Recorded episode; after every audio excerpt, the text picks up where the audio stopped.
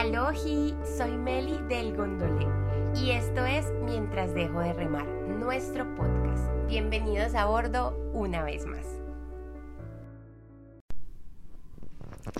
Creemos que desde antes de venir acá ya teníamos expectativas, o mejor dicho, las expectativas nacieron antes que nosotros. Pero últimamente en todos lados pretenden que no las tengamos, como si fuera tan fácil, ¿no creen gondoleros? Desde mi esencia y en mi historia de vida siempre he esperado. Y creo que no voy a dejar de hacerlo porque como dice una de las tantas frases que ronda las redes sociales, espero mucho porque soy mucho y doy mucho. Y no se trata de que sea más o menos que otros. Y esto es importante que lo tengamos en cuenta porque parte eh, de esas expectativas surge del hecho de que siempre creemos que hay algo mejor. Eh, que hay alguien mejor de lo que ya tenemos y nos crea un conflicto. Esto se trata de que siento con intensidad todo y asimismo me doy. Así que sí, seguiré esperando de todos y de mí misma, aunque sé que debo trabajar en quitarle el poder de que esto defina mi estado de ánimo. Eso que espero, esas expectativas que yo misma he hecho de todo, de todos y de la vida misma no pueden condicionar mi sentir. Y creo que eso es lo que quiero con este episodio gondoleros, que todos le quitemos ese poder a las expectativas porque queramos o no, Aquí creemos que es imposible no tenerlas así la sociedad nos diga lo contrario. Entonces, ¿por qué mejor no la volvemos nuestras amigas y las amamos en libertad? Se dice que entre menos expectativas, más felices somos. Y eso no es lo que todos queremos al final, ser felices. Aunque yo modificaría esta frase un poquito. Entre menos poder tengan las expectativas en nuestra vida, más nos acercaremos a la felicidad. Porque así estemos literal parados en la felicidad gondoleros, si no elegimos ser felices, no lo vamos a hacer. Las expectativas son las deudas reportadas en nuestro data crédito que quien las tiene que pagar ni siquiera sabe. Imagínense pues eso. Porque como se los he dicho antes, las expectativas son creadas por nosotros mismos y no tienen nada que ver con el otro. Nosotros pusimos eso que esperamos del otro en nuestra mente y en nuestro corazón y cuando no lo obtenemos vivimos en una incertidumbre total que nos apega más y más a querer tener el control y no nos dejamos sorprender por la vida. Y es importante, gondoleros, que reconozcamos que no tenemos el control sobre nada y nos rindamos ante ello porque creo que esta es una de las fuentes de sufrimiento más grande que como humanos tenemos y es querer el tener el control sobre todo e inclusive sobre otros, cuando si ni siquiera tenemos el control sobre nosotros mismos. Si esperamos nada, entonces no nos sentiremos defraudados ni frustrados, porque estas dos emociones creo que son las que más malestar nos generan en cuanto a expectativas eh, hablamos. Como les decía al principio, no creo que podamos perder las expectativas, pero en lo que sí podemos trabajar es en quitarles ese poder que tienen de afectar nuestro estado de ánimo, nuestros sueños, nuestros proyectos y es importante que sepamos cómo podemos hacer eso. Así que creo que tengo unos tips que nos pueden ayudar porque la verdad es que yo también sigo aprendiendo de esto un montón porque esto de lidiar con las expectativas que he puesto en otros y no solo las ponemos en las personas, sino también en ciertas cosas, en ciertos proyectos, en ciertos viajes y eso al final pues nos hace mucho daño y nos frustra. Recuerdo que cuando empecé a hacer psicoanálisis, em, mi psiquiatra cuando yo eh, me despedí en la primera cita, le dije, no, estoy muy emocionada, esto va a ser perfecto, maravilloso. Y ella me dijo, no, no, no, no, no, borra las expectativas, dejémonos sorprender, miremos qué pasa en, en, en, el fluir de esto y cuántas veces no condicionamos lo que nos pasa por este hecho de querer tener el control y tener expectativas. Así que vamos con el primer tip.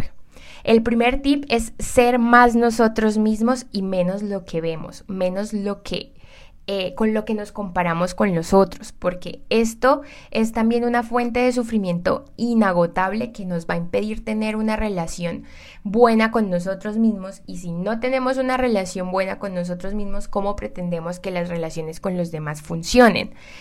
por más que intentemos llenarnos de amor propio, ir a terapia y demás, si no dejamos de compararnos y nos permitimos ser más nosotros mismos, no lo vamos a lograr con doleros. Es importante que tengamos súper claro que debemos quitar esas máscaras que nos hemos dejado poner por nuestros amigos, por nuestra familia, por nuestro jefe, por nuestros compañeros de trabajo, etcétera, porque eso no es lo que somos. Entonces, es importante que trabajemos en conocernos para saber eso que queremos, cómo lo queremos, cuándo lo queremos y qué es lo que verdaderamente somos y desde allí empecemos a actuar en nuestro diario vivir.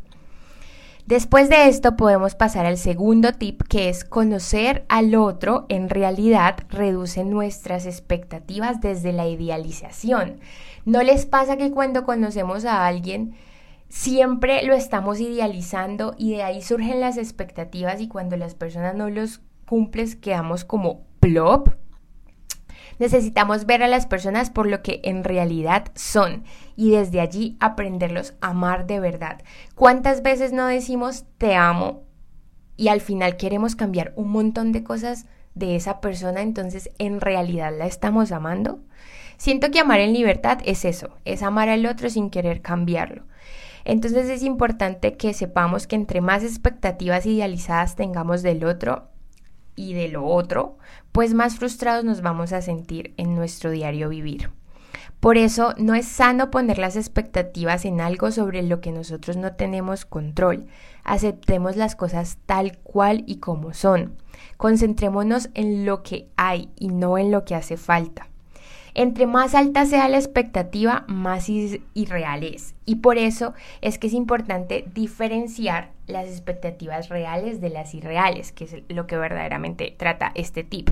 Entonces hagamos una lista de eso en lo que creemos que ahorita tenemos puestas nuestras expectativas y nos está generando mucho malestar y todo eso que sea irreal lo vamos a eliminar porque no va más.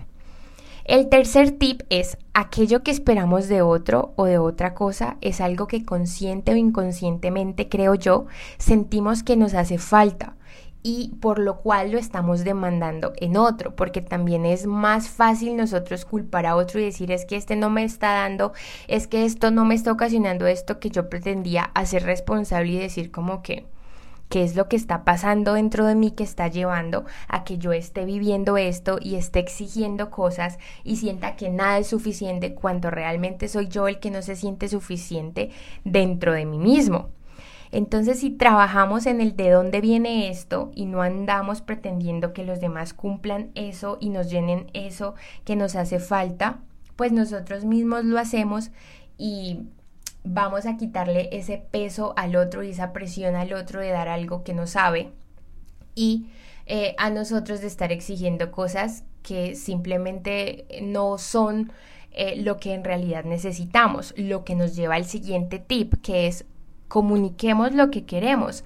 Siempre eh, decimos como que eh, es que si lo tengo que pedir, no lo quiero. No como así, es que sí lo tengo que pedir porque la otra persona no es adivina y si yo no le comunico lo que quiero, lo que necesito, lo que siento, pues esa persona cómo va a trabajar para que, digamos, eh, yo pueda sentirme eh, bien en ese momento en el que estamos. Así que esto es vital, gondoleros, es comunicarnos en todo, en todo, en las relaciones de pareja, con la familia, con los amigos, comuniquémonos siempre.